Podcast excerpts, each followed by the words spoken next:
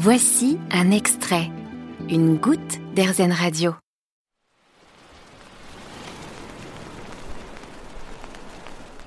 Je ne sais pas si vous entendez les gouttes de pluie qui tombent sur le parapluie sous lequel on est abrité en ce moment.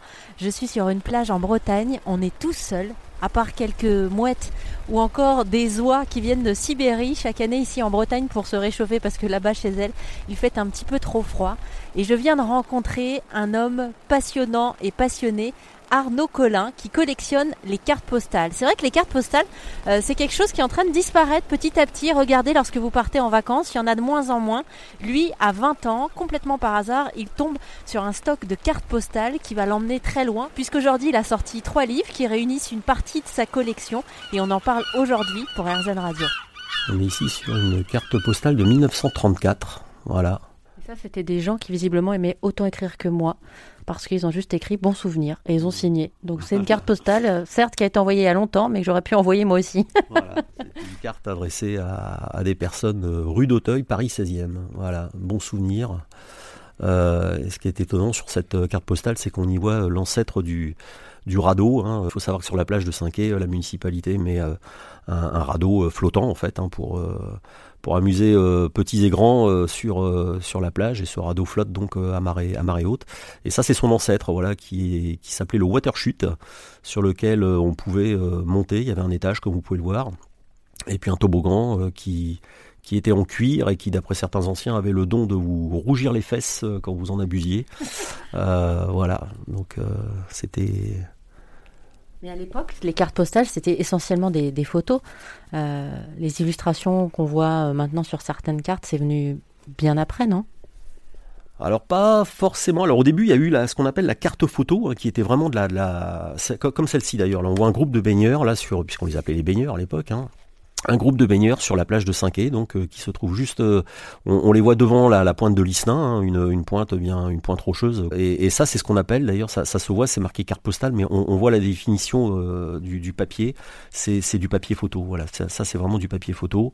Euh, donc c'était vraiment, euh, je dirais, l'ancêtre de, de, la carte postale.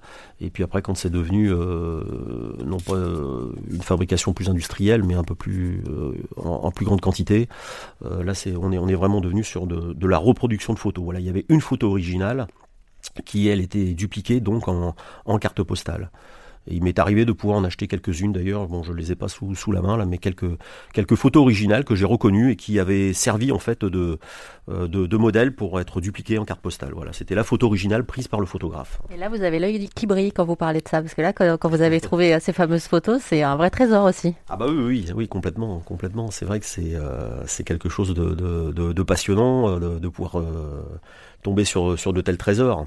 Parce qu'au début de vos collections, euh, pour ceux qui ont raté les épisodes précédents, euh, c'est un peu par hasard que ça commence. Hein. Vous vendez euh, chez le marchand de journaux, vous tombez sur quelques cartes postales, et ça commence comme ça. Mais ensuite, quand vous êtes parti dans cette quête, que vous alliez au marché puces, et que vous arriviez à dénicher la carte postale que vous n'aviez pas, qu'est-ce qu'on ressent à ce moment-là en tant que collectionneur?